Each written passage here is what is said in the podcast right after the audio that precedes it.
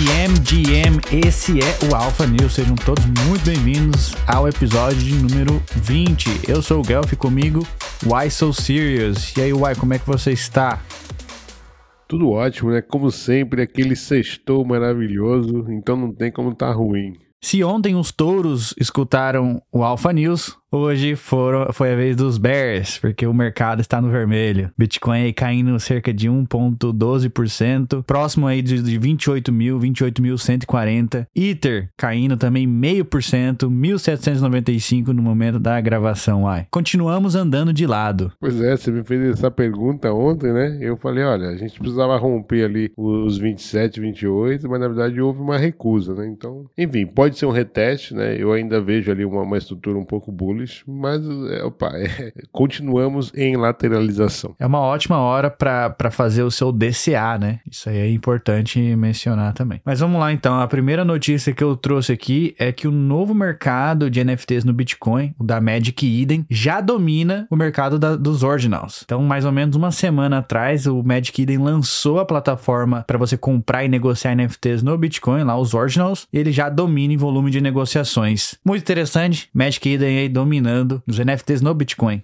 Olha, Guelph, tá virando moda aqui no Alpha News a gente falar que rede foi paralisada. E, inclusive, essa semana nós falamos que a Torchain foi paralisada e no dia 30 de março a BEP20, ou seja, a Binance Smart Chain, foi paralisada ali por cerca de umas 3, 4 horas as transações de saques e depósitos na rede da Binance, tá? Ou eles estavam fazendo um upgrade ali da wallet e descobriram algum bug ali e simplesmente pararam por aproximadamente quatro horitas. É aquela questão que você levantou. Quando alguém tem o poder de ligar e desligar a blockchain, fica difícil confiar que seus ativos estarão seguros ali, né? Pois é, porque o, o qual é a segurança que eu tenho que ninguém mudou, né? Um, uma wallet ali nesse, nesse momento, né? Então é mesmo, é mesmo delicado isso, né? É mesmo. Enfim, é, eu acho que nessas horas é, surge aí mais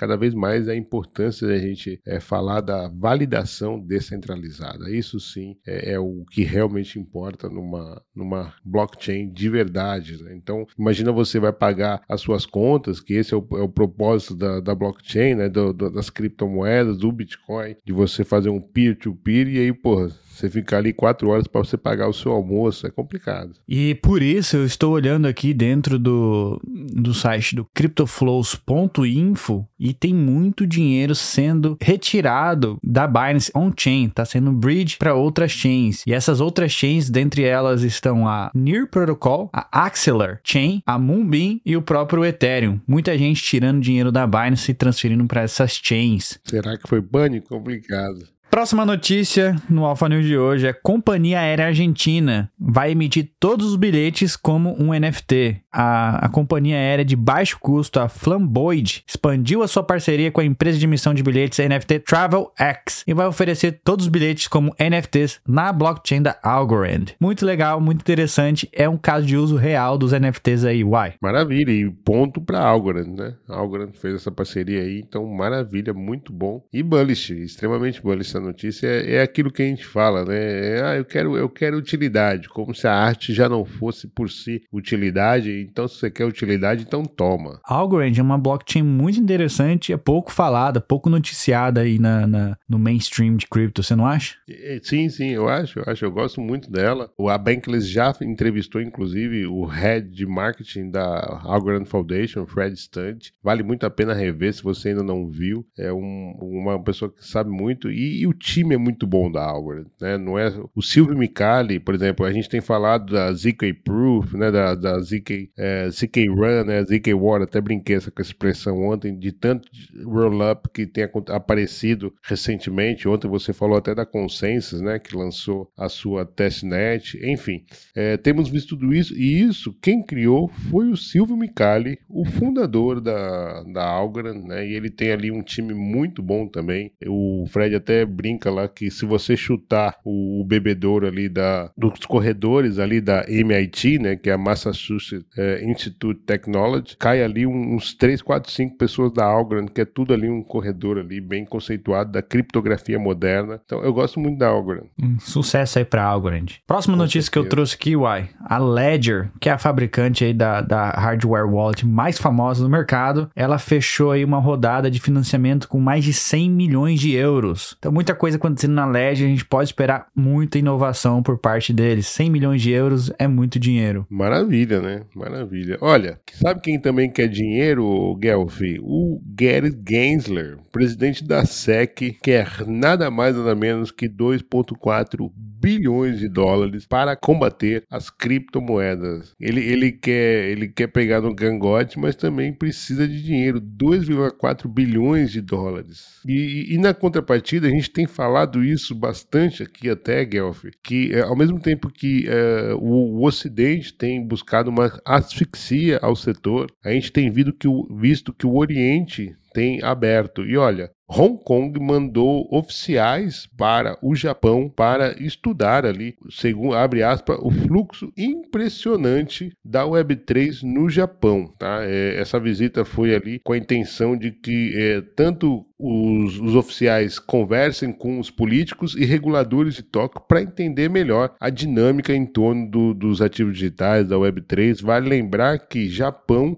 foi o único país em que a FTX se manteve solvente durante todo esse crash, esse colapso da FTX. Então, realmente, se tem algum modelo aí que deu certo nesse crash, no último crash, grande crash aí do, do criptomercado, foi o Japão e o Hong Kong com essa é, ideia de se tornar o hub, né? Ontem você perguntou se seria a África, né? Pode ser um candidato, mas sem sombra de dúvida, outro candidato é Hong Kong, né? Então eles mandaram ali oficiais para Tóquio. Apesar da China ter banido criptomoedas algumas vezes, ainda Hong Kong está se destacando e querendo ser o hub aí de cripto no mundo. É, então, e você acha que eu acho que isso daí tem muito a ver com isso, né? Porque eles restringiram lá é, em 2021, né? E viram o baque que foi na economia deles, né? Ou seja, eles já estão, já, já sentiram ali um, um certo, opa, se calhar é, não é por aí, né? Voltem, voltem para cá. Né? E aí tá colocando, aproveitando essa, esse conflito geopolítico ali de Hong Kong com a, com a China e tal, tá querendo fazer um modelo ali, ou seja, a China não é boba nesse, né, nessa jogada aí, então é, é aquele mod de assopra, né? Até porque foi provado, inclusive com os dados on-chain, que a mineração do Bitcoin, na verdade, jamais foi extinta na, na China, né? Continuaram ali os IPs alguns IPs ali continuaram minerando na China, em território chinês. Uai, sabe o que, que os chineses vão encontrar lá no Japão de resposta de como regulamentar esse ecossistema? Eles vão encontrar duas coisas lá no Japão. A primeira vai ser Mount Gox e a segunda vai ser a Aster. Ah, a Aster, pô, exatamente, né? A gente até é, conversou um pouco isso antes da, da, aqui das gravações, né? Como que esses exemplos da história, né? Foram importantes até, e acho que é exatamente por isso que o pessoal foi para lá, o pessoal de Hong Kong, então bem interessante esse movimento, e de novo, né, a gente está tendo o Ocidente é, asfixiando e o Oriente, a China, o Japão, a Rússia é, abrindo esse mercado, então é, vale a gente ficar muito atento. Olha, deixa eu falar que já quem está falando de Oriente e Ocidente, nessa madrugada de terça para quarta, né, aliás, de quarta para quinta, o prédio do Banco Central Europeu europeu, é baseado em Frankfurt, anoiteceu, passou a noite toda com uma imagem projetada com o símbolo do Bitcoin e embaixo estudem o Bitcoin. Foi é mesmo Uma impagável. Boa provocação aí, né? Foi mesmo impagável. Então é, é, mais ou menos isso. É a mensagem que o Bitcoin está dizendo para os bancos centrais: estudem o Bitcoin. Exatamente. Ainda falando em bancos centrais, nessa vez, os bancos americanos também não são contra cripto. Pelo contrário, eles veem uma oportunidade gigante aí. A última nota feita pelo Banco City, que é um dos maiores bancos dos Estados Unidos, um dos cinco maiores bancos dos Estados Unidos, ele diz que a adoção em massa de cripto será impulsionada por CBDCs e a tokenização. Ele destacou que o mercado de títulos tokenizados pode chegar a 4 trilhões de dólares até 2030. Então os bancos americanos, eles sabem que essa tecnologia está aqui para ficar e eles já estão olhando as oportunidades, uai. É, isso a gente já sabe, né? Então é, é isso, é um molde a sopra. Quando é aquilo, a gente já tem também falado aqui, tem falado aqui no Alpha News, né? Quando você tem BlackRock, Fidelity, né, os dois maiores fundos fundos de investimento do, dos Estados Unidos, ou se calhar até do mundo, é, abrindo as portas, opa, é porque tem alguma coisa ali, né? Então é isso. E, e nesse momento que os bancos estão colapsando e, e, você tem o Bitcoin fazendo 30% no, no, no, fechamento semanal, quando você tem falência de três bancos, né? Tem alguma coisa aí que tá, não tá batendo, né? Então é isso. Eles não,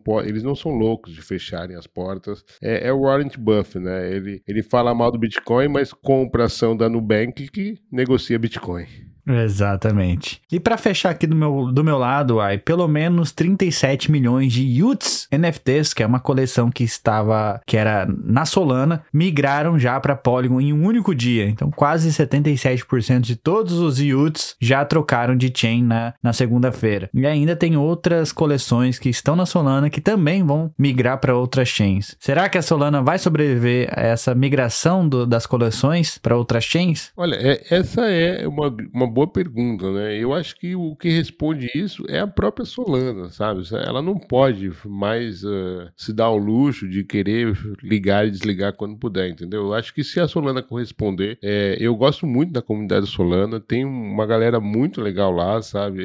Acho que tem algumas coleções bem, bem interessantes e, e, e que tem muita força para manter aquele ecossistema. Agora, se a Solana não ajudar, né? Aquela história, né? Me ajuda a te ajudar, né? Eu acho que é isso que a Solana está precisando precisando, tá precisando dar valor à, à, sua, à sua comunidade, porque não, não dá para ficar brincando, como a gente falou agora, né? É, é, só essa semana foram duas redes que paralisaram, sabe? Não, não dá para ser assim. Se a proposta é ser uma alternativa ao modelo financeiro, você não pode falhar. Tudo bem, a gente está no início, né? A Solana está na fase beta tal, mas enfim, é, acho que algumas coisas têm que vir primeiro antes de uma interface amigável e etc. Então eu torço muito, torço muito para que as comunidades, a comunidade que existe, que existe na Solana, é, vinguem e vamos ver. Fechamos por hoje, então. Eu queria agradecer a nossa audiência, como sempre, marcando presença, escutando o Alpha News quase todos os dias, de terça a sexta-feira, 6 horas da manhã, aí nas, em todas as plataformas de podcast. Exatamente, Guelph. Então, assim, se você tem um amigo, tem uma amiga ali que quer manter informado, quer receber a sua dose diária de informação, indica ali o Alpha News, que você ajuda demais a gente. E a gente se vê na terça-feira, da terça a sexta, sempre às 6 horas da manhã. Hoje o estagiário deu uma dormida, né? Deu aquele é, migué, né, Miguel? Dormiu.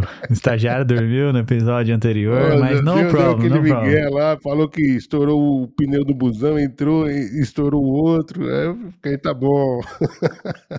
Qual é o metadilho aí, aí? Fala o um metadilho aí pra gente finalizar o episódio. essa hora, essa hora é complicada. Ô, Guelfi, qual que é a, a blockchain, aliás, o protocolo que são venerados pelos corais religiosos? Protocolo, não sei, qual é? Ave Maria. ai, ai, isso aqui depois é dessa vou até cortar o episódio. Guys, muito obrigado a todos. Façam suas próprias pesquisas e é isso. Nos vemos na terça-feira. Bom fim de semana.